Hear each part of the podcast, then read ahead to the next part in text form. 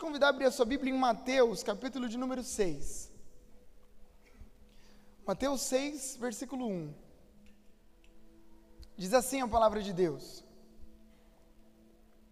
Olha só o que Jesus está falando, hein? Tenham o cuidado de não praticar as suas obras de justiça diante dos outros para serem vistos por eles. Se fizerem isso, vocês não terão nenhuma recompensa do Pai Celestial. Portanto, quando você der esmola, não anuncie isso com trombetas, como fazem os hipócritas nas sinagogas e nas ruas, a fim de serem honrados pelos outros. Eu lhes garanto que eles já receberam a sua plena recompensa. Mas quando você der esmola, que a sua mão esquerda não saiba o que está fazendo a direita, de forma que você preste a sua ajuda em segredo, e o seu pai, que vê o que é feito em segredo, o recompensará. E quando vocês orarem, não sejam como os hipócritas. Eles gostam de ficar orando em pé nas sinagogas e nas esquinas, a fim de serem vistos pelos outros. Eu lhes asseguro que eles já receberam sua plena recompensa. Mas quando você orar, vá para o seu quarto, feche a porta e ore ao seu pai que está no secreto. Então o seu pai que vê no secreto o recompensará.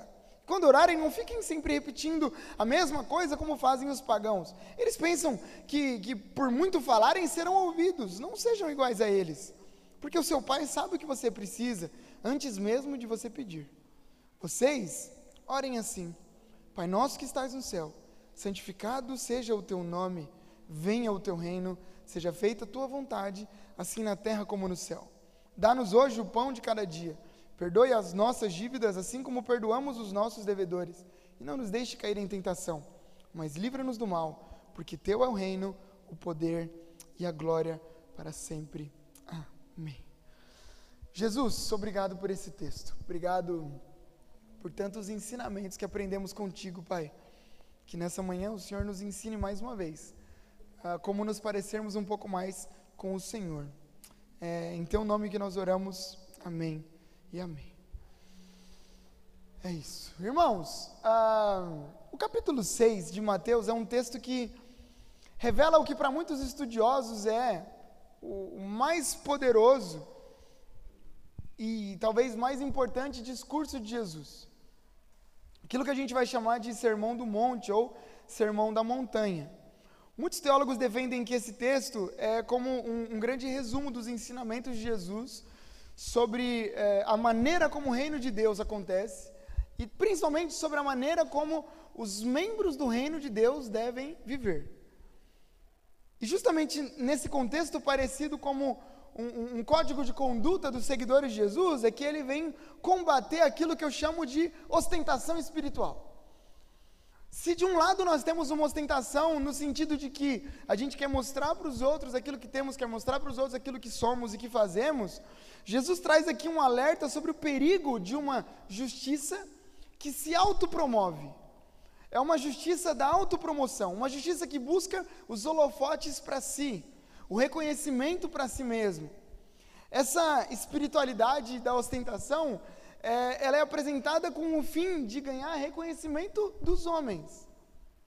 Para mim, um dos versículos mais vitais para a gente compreender a essência do que Jesus está ensinando é esse que eu vou ler aqui para vocês. Eu vou pedir a gentileza de ler na versão da Bíblia a mensagem de um homem chamado Eugene Peterson. Olha só, é uma versão mais poética aqui do, do texto bíblico. Prestem atenção. Quando fizerem o bem, Tenham cuidado para que o gesto de vocês não vire uma peça de teatro. Pode até ser um bom espetáculo, mas Deus não vai aplaudir. Quando for ajudar alguém, não chame atenção para você mesmo. Você já viu gente assim em ação? Tenho certeza. Eu os chamo atores. Eles vão orar nas esquinas como se elas fossem palcos, atuando para o público, interpretando para as multidões. Eles recebem aplauso, sim, mas é tudo o que conseguirão.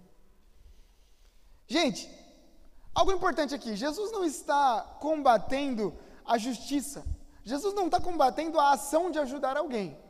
Jesus não está dizendo, olha, vocês não devem ajudar, vocês não devem orar, vocês não devem fazer. Não. Para Jesus, a, a, justiça ela deve ser praticada sim, mas não como uma propaganda para o seu alto é, engrandecimento. Quem deve receber a glória quando a gente faz alguma coisa como essa é Deus, não nós. Eu não sei se você sabe, mas a palavra hipocrisia nesse texto, ela tem literalmente origem no, no antigo teatro greco-romano. O hipócrita aqui desse texto era literalmente um ator. E a gente sabe que quando um ator ele desempenha um papel, ele finge ser quem ele não é. Hipocrisia está justamente ligado a isso, a, a encenarmos algo, a desempenharmos um papel, fingirmos ser algo que não somos. Ou quando a gente tenta fazer os outros acreditarem que a gente não faz alguma coisa, que no fundo, no fundo a gente faz.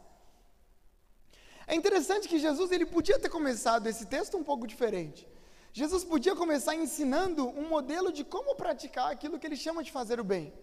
Jesus podia ter dito: Olha, é, eu vou ensinar vocês o jeito certo de dar esmola. Eu vou ensinar vocês o jeito certo de orar. Eu vou ensinar vocês o jeito certo de jejuar. Mas Jesus faz o caminho inverso. Jesus começa justamente ensinando o como não fazer essas coisas. E quando eu leio esse texto, eu fico, eu fico triste, porque é, Jesus apresenta um antimodelo que vem justamente contra os princípios, a prática dos religiosos da época. É como se Jesus estivesse dizendo assim: olha, aquilo que a igreja está fazendo, o que os representantes da igreja estão fazendo, está errado. Historicamente, gente, as três principais obrigações de um judeu eram justamente dar, dar esmola, ajudar os necessitados, orar e jejuar. A esmola aqui, ou ajuda aos necessitados, é, eu estou usando a palavra esmola porque é, é, o que o texto bíblico diz, não, não se sinta ofendido com essa palavra. A esmola era um dos quesitos mais importantes da espiritualidade judaica. Ajudar um necessitado era a representação de que a sua fé estava sendo colocada em prática. É interessante porque Jesus não diz se você der esmola. Não, não, Jesus está dizendo quando você der esmola, ou seja, eu pressuponho que você vai fazer faça, é, não faça do jeito que esses caras estão fazendo. Ao mesmo tempo que essa é uma obrigação que se espera de todo cristão, os atos de misericórdia, como a oferta a alguém que está necessitado, necessitado precisa vir com ah, uma descrição. É isso que Jesus está falando. Quando você fizer, não faça e fique falando: olha, eu fiz, eu ajudei, hein? Eu ajudei. Vocês ajudaram? Eu ajudei. Olha, eu trouxe, hein? Eu ofertei. Não. Porque nós não damos para os necessitados para sermos vistos e nem para sermos exaltados pelos homens. Nós damos para que o necessitado seja suprido e para que Deus seja glorificado. Essa é a verdade. Do mesmo jeito, Jesus segue com a oração. Um cristão é alguém que ora. Jesus não vai dizer se vocês orarem, não. Jesus está dizendo quando vocês orarem, porque eu pressuponho que vocês oram. A oração para o cristão também não é um lugar para a gente chamar atenção para nós mesmos. A gente não entra no nosso quarto para orar ah, esperando que as pessoas saibam, olha, eu estou orando, hein? Não, não é isso. A oração, é, essa oração da ostentação também não é endereçada para Deus. Essa oração aqui dos fariseus, ela é, ela é direcionada para os homens, para serem vistos pelos homens. Sabe, irmãos, na oração a gente não pode ser como atores que ficam interpretando um personagem diante de Deus. Oração tem que ser esse lugar de quebrantamento, um lugar longe dos holofotes, um lugar onde a gente não espera que as pessoas saibam que a gente está orando, que a gente está buscando a presença de Deus. Interessante, outra coisa interessante, é que Jesus vem dizer que quando a gente orar, a gente tem que ir para o quarto. E o quarto aqui, nesse contexto, não é o quarto onde a gente dorme. Desculpa te desapontar. O quarto para o judeu, o simbolismo do quarto aqui para o judeu, era mais parecido com a dispensa. Sabe o lugar onde você guarda os alimentos da sua casa? Hoje em dia a gente não tem tanto, né, dispensa. Eu, pelo menos lá em casa a gente guarda no armário. Mas antigamente a gente via muito um quarto exclusivo para guardar os alimentos, os produtos ali de higiene e tudo mais. O quarto aqui mencionado era esse lugar onde os judeus guardavam as provisões da casa. Um cômodo normalmente sem janela, um cômodo é, absolutamente fechado aos olhos dos espectadores, porque ninguém precisava saber quanto de mantimento você tinha na casa.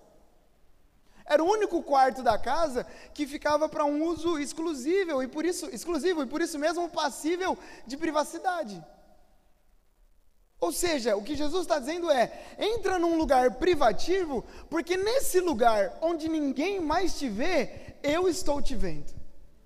No lugar onde você não precisa orar para as pessoas ouvirem a sua oração, no lugar onde você não precisa aparecer para mais ninguém, é justamente ali onde você pode ser quem você é, que eu estou enxergando você. Não é à toa que o Charles Spurgeon, o príncipe dos pregadores, um dia ele, ele disse que as orações cristãs são medidas pela sinceridade, não pela duração. Isso aqui é um texto que vale a pena você publicar no seu Instagram hoje, para mostrar para as pessoas que você veio para. Mentira, brincadeira. As orações cristãs são medidas pela sinceridade e não pela duração. O que Jesus está dizendo é: aquilo que o Pai vê em secreto, ele recompensa no secreto. E os próprios líderes judeus vêm mostrar que, mesmo coisas sagradas, como a oração, como o jejum, como o auxílio aos necessitados, podem ser corrompidas também por motivações egoístas. A gente pode chegar e corromper a oração, porque a gente quer aparecer para os outros, e aí Deus não recebe. A gente pode corromper uma oferta, porque se a gente quer aparecer para os outros, Deus não vai receber. Aqueles caras que deveriam ser um modelo de vida religiosa para Jesus, não eram. Por quê? Porque queriam aparecer para os outros. Sabe, gente, essa é uma verdade difícil da gente engolir. Alguém fora da igreja, alguém que não está aqui no nosso convívio, ser chamado de hipócrita é uma coisa. Agora, nós que somos seguidores de Jesus, sermos chamados pelo próprio Jesus de hipócritas, é algo, no mínimo, frustrante. E para piorar o lado desses religiosos, Jesus vem dizer que eles iam para as sinagogas, para os cultos, não para buscar a Deus, mas eles iam para o culto para ofertar e, e para fazer as coisas, para serem vistos pelas outras pessoas. Então é sobre essa tentação que Jesus vem tratar no capítulo 6. Jesus está dizendo que existe uma tentação enorme, e essa tentação alcança cada um de nós, de fazermos as coisas para sermos vistos pelos outros. Esse texto nos convida a termos a compreensão de que a recompensa que a gente pode ter diante da prática da oração, diante da prática da ajuda aos necessitados, diante da prática do jejum, ou de qualquer outra coisa que a gente faz para Deus, não tem a ver com aquilo que a gente entrega diante dele. Ouça isso. Não tem a ver com aquilo que a gente entrega diante dele, mas com a motivação com a qual a gente faz o que faz. Não é sobre o quanto você ora, não é sobre o jeito certo de orar, não é sobre o jeito certo de ofertar, não é sobre o jeito certo de, de jejuar, não. Jesus estava falando que a motivação é a principal nessa história toda. É a principal coisa nessa história toda. Sabe, a gente pode vir aqui hoje e entregar a melhor oferta do dia. Irmão, eu posso te dizer, você pode vir aqui hoje daqui a pouco, entregar a maior oferta do dia. Estou falando de quantidade mesmo. Você pode vir aqui e falar, qual foi a maior oferta do dia? Ah, a maior oferta do dia foi, foi 10 mil reais. Tá, eu vou entregar 11. Com a motivação errada, não serve de absolutamente nada. Você pode passar uma semana em oração no monte. Antigamente a gente ia mais para o monte, né? Lá no monte, lá da montanha lá, monta uma cabana, fica lá, tranquilo se a motivação estiver errada, não vai servir de absolutamente nada. Exteriormente pode até soar bem, mas interiormente vai ser inútil. Eu poderia falar aqui sobre tudo que a gente faz. Sabe, a gente pode cantar bem, pode tocar bem, a gente pode orar bem, a gente pode ficar lá na porta bem, a gente pode vir em todos os cultos do ano inteiro. Ou a gente passa a considerar as nossas motivações, ou a gente vai viver a vida inteira uma vida infeliz, uma vida que depende ah, daquilo que os outros pensam sobre o que a gente faz, uma vida que depende de impressionar as outras pessoas. E a minha função aqui é dizer isso para você. Porque em dias onde as pessoas vivem de aparência, Luiz, as pessoas estão lá, é, o mais vale o que as pessoas pensam do que realmente o que a gente é, onde a gente se entrega exteriormente, onde a nossa oração é bonita, as nossas canções são bonitas, a nossa vida pública é bonita, mas onde nesse mesmo lugar, quando a gente coloca a cabeça no travesseiro, nós não somos quem as pessoas pensam que nós somos, é importante a gente olhar para o espelho da palavra e lembrar que o que vale na vida é o que o Pai pensa sobre nós. Eu confesso para vocês que o que mais me impressiona nesse texto é ver o quanto que uma crítica que Jesus fez há 2022 anos atrás, ela ainda é, é, é produtiva para a nossa geração. Porque a gente tem que admitir que a gente faz parte de uma geração que valoriza muito mais aquilo que é visto do que aquilo que não é visto. Nós somos a geração que equipara essas duas coisas aqui, ó. Nós equiparamos visibilidade e importância. Nós colocamos em, em, em mesmo nível visibilidade e importância. Você quer que eu te provo? Provo. Quanto mais visto, mais importante. Quanto mais visto, mais relevante. Eu já ouvi centenas de vezes a pergunta: Nossa, ah, você viu tal pastor vai estar tá pregando em tal lugar? É, quantos seguidores ele tem no Instagram? Isso importa? De verdade? Gente, será que a gente não perde a oportunidade de ouvir gente muito boa que tem poucos seguidores? Será que não tem muito artista?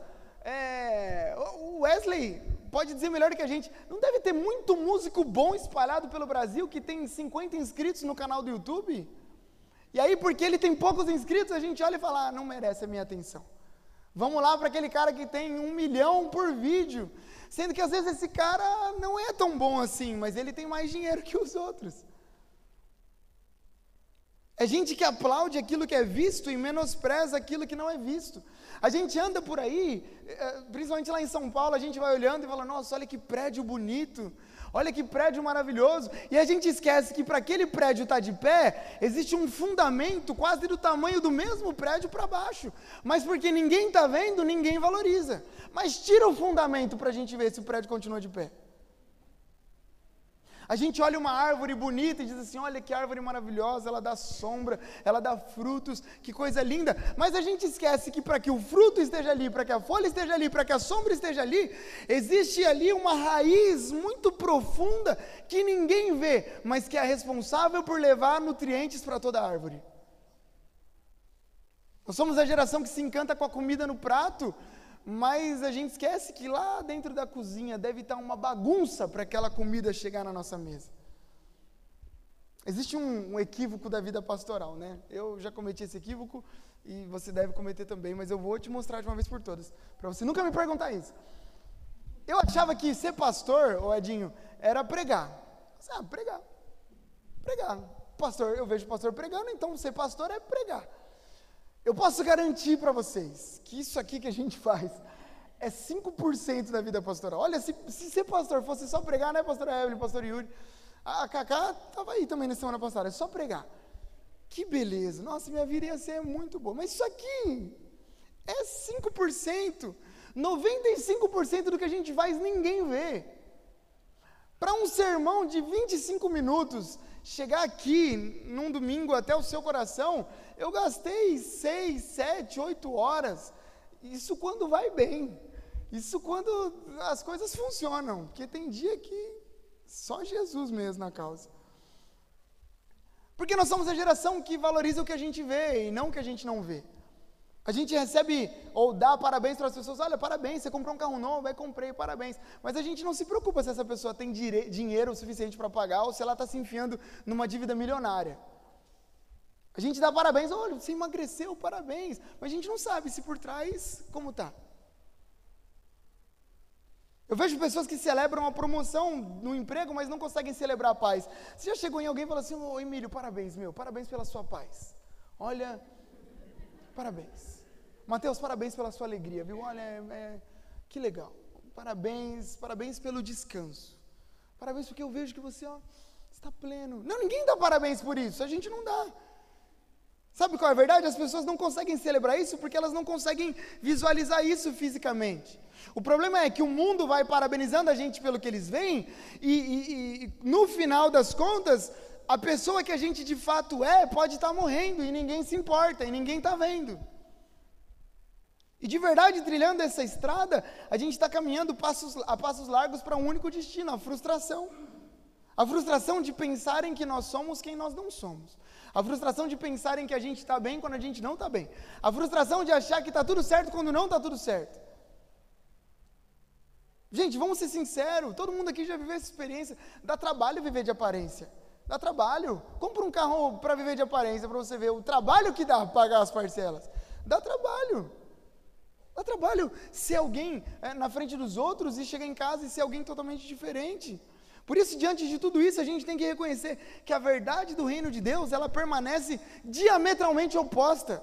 Deus é rei de um reino onde aquilo que não é visto normalmente é mais importante do que aquilo que é visto. Deus é rei de um reino onde a raiz da árvore é mais importante que a árvore. Deus é rei de um reino onde a sua oração no secreto é mais importante do que o que você faz na frente dos outros. Porque aquilo que a gente faz na frente dos outros deve ser um reflexo de quem nós somos quando ninguém está olhando. O jeito que eu trato a Cacá aqui na frente de vocês é o menos importante. Importante de verdade é como eu trato a Cacá em casa. Aqui tem que ser um reflexo do que eu vivo dentro da minha casa. Jesus está fazendo em Mateus, no capítulo 6, uma clara distinção entre aquilo que os outros veem e aquilo que Deus vê.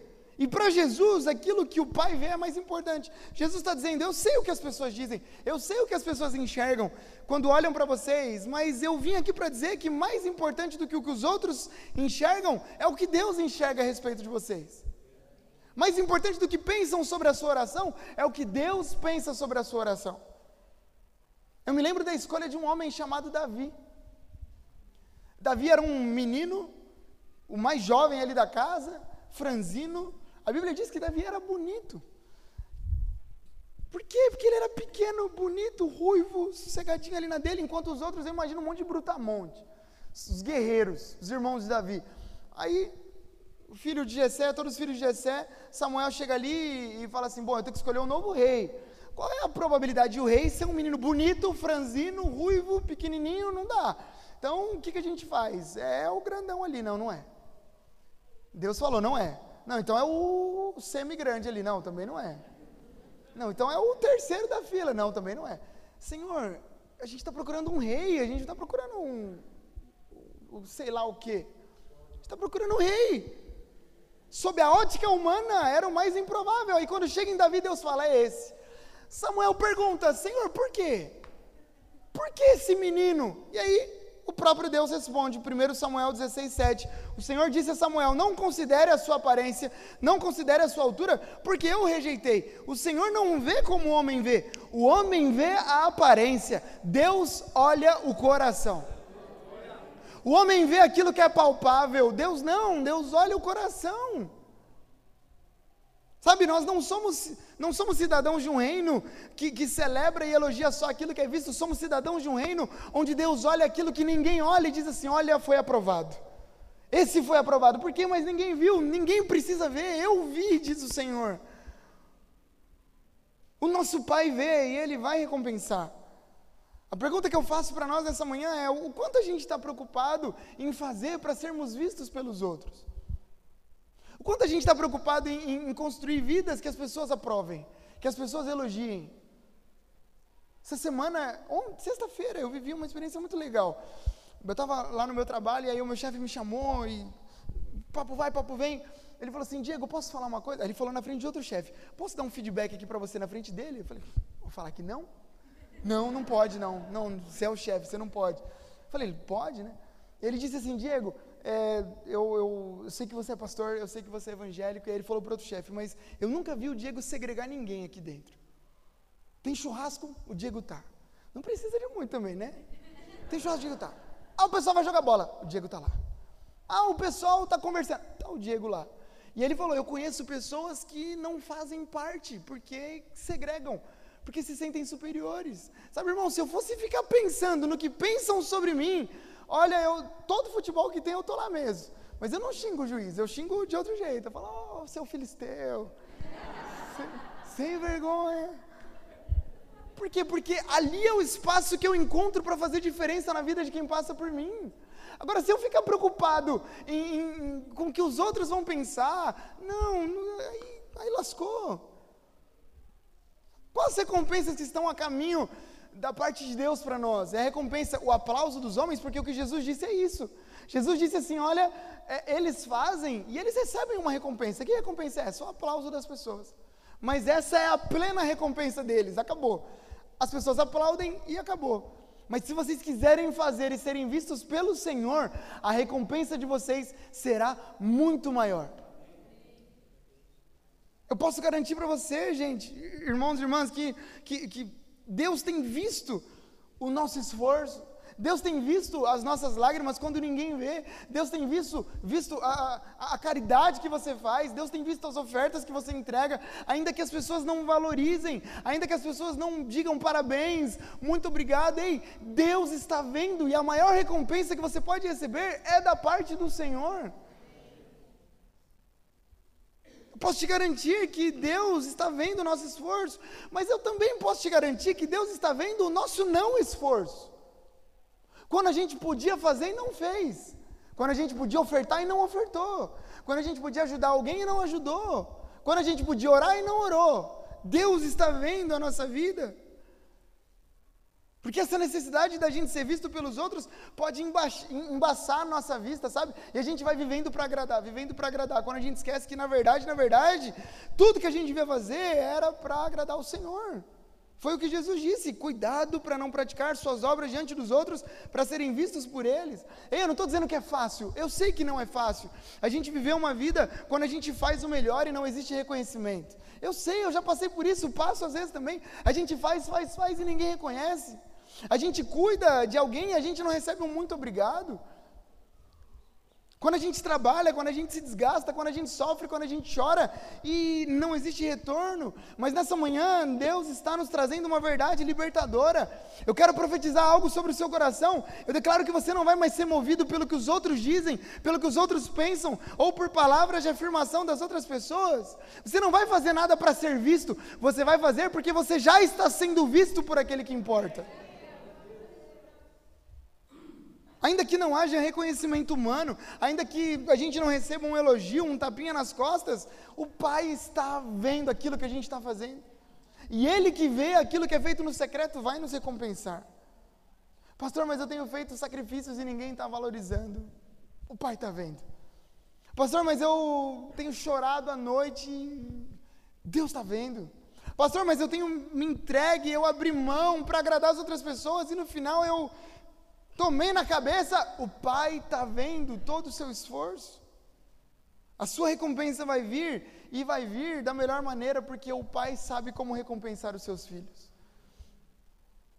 A gente precisa ser liberto, e essa é o cerne do meu sermão de hoje, algo que Deus falou muito comigo essa semana. Precisamos ser libertos da aprovação, da necessidade de aprovação dos outros. Não porque a gente não liga para a opinião das outras pessoas, mas porque a opinião dos outros não pode definir quem nós somos. Lá no final da nossa vida, quando estivermos diante de Jesus, nós estaremos diante de Jesus. Não dos nossos vizinhos, não dos nossos amigos, não dos nossos pastores, não, a gente vai estar diante de Jesus. No final das contas, só a opinião de Jesus importa. Pastor, então não tem que fazer nada para agradar os outros? Não, agradar os outros vai ser reflexo de você agradar a Jesus. Quando eu vivo para agradar a Jesus, automaticamente os outros verão uma vida mais digna na minha caminhada. Sabe, irmãos, um dia, e eu quero encerrar aqui, um dia, no fim da minha adolescência, eu assumi um compromisso comigo mesmo. De ser, de dar o melhor naquilo que caísse na minha mão. Eu não me lembro o dia que isso aconteceu, mas eu me lembro que é, um dia eu, eu, eu, tomei essa decisão. Meu, o que cair na minha mão, eu vou dar o meu melhor. Eu vou fazer o meu melhor. E aí eu me lembro que é, é por que, que eu tomei essa decisão? Porque eu entendi que esse era o, era o jeito mais fácil de descobrir o propósito de Deus para minha vida. Como eu descobri que eu queria ser pastor? Eu não descobri, eu só fui. Só fui indo, fui fazendo, fui fazendo, fui fazendo, e de repente Deus mostrou. E aí eu me lembro que um dia me convidaram para pregar pela primeira vez, e aí eu aceitei.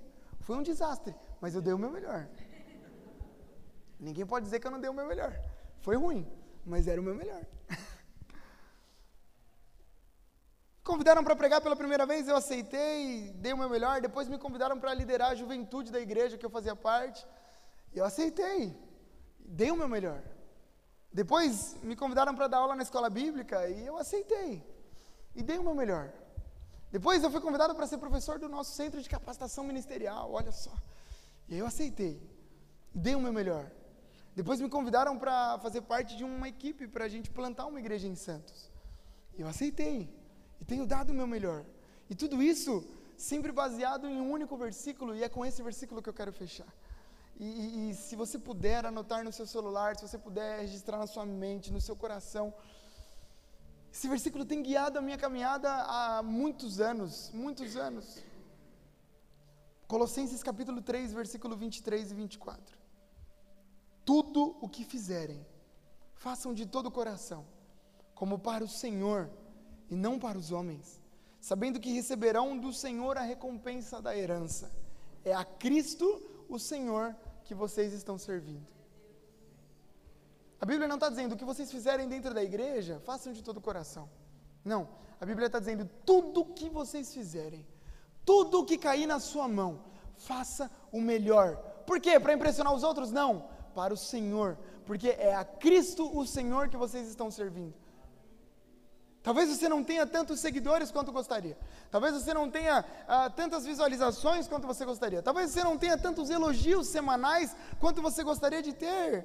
Talvez você não tenha tantos amigos celebrando as suas conquistas, mas eu posso te garantir, ei, a melhor plateia que você poderia ter está diante de você todos os dias. Deus está acompanhando cada passo que você dá. Pastor, e quando eu entro lá na dispensa da minha casa para orar, Deus está vendo. Pastor, mas eu tenho chorado, Deus, eu, eu tenho chorado pela minha família, pelo meu trabalho, ei, Deus está vendo. Seu marido não está vendo, mas Deus está vendo. Seus filhos não estão vendo, mas Deus está vendo. Seu chefe não está vendo, mas Deus está vendo e Ele é quem realmente importa. Façam tudo como se fosse para o Senhor. Que Deus nos liberte nessa manhã do desejo ou da necessidade de aprovação das outras pessoas. Uma aprovação exagerada. Porque no final das contas, tudo que a gente faz é para o Senhor. Porque dele, por ele e para ele são todas as coisas. Eu oro para que quando a gente chegar diante de Jesus, é, Jesus nos mostre os dias em que estávamos em secreto e ouça isso, o secreto nem sempre vai ser sozinho. Aqui estamos num ambiente que pode ser secreto. Coisas que você tem pedido para o Senhor aí no seu coração, que mais ninguém sabe, mas Deus sabe. Desejos íntimos do seu coração, sonhos, planos, que ninguém mais sabe, mas Deus sabe. E lá naquele dia chegaremos diante de Jesus, e Jesus vai falar sobre isso. Jesus vai falar sobre os dias em que a gente chorou e mais ninguém viu. Jesus vai falar. Jesus vai falar sobre os pedidos que fizemos e ninguém mais sabia. Ele vai falar. Seremos agraciados por Ele, porque no final, Ele é a única plateia que importa para nós. Eu quero orar pela sua vida, por favor, feche seus olhos.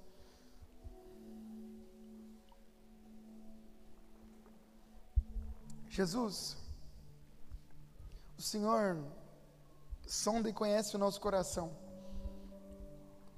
Faço minhas as palavras do salmista. O Senhor sonda e conhece o nosso coração, esquadrinha o nosso andar, o nosso levantar, o nosso deitar.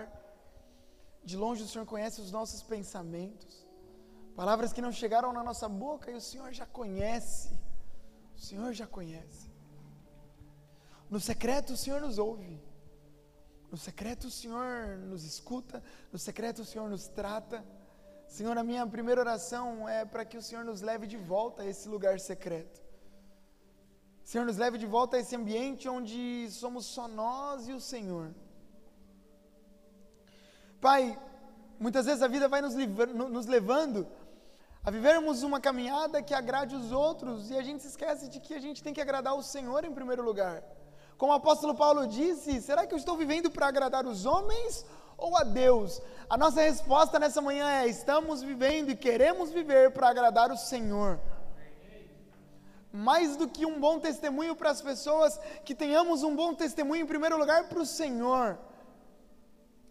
Pai, que não sejamos achados entre os hipócritas, entre os atores, entre aqueles que oram para ser vistos pelos homens, não. Que a nossa oração seja vista pelo Senhor, que a nossa oração seja aprovada pelo Senhor.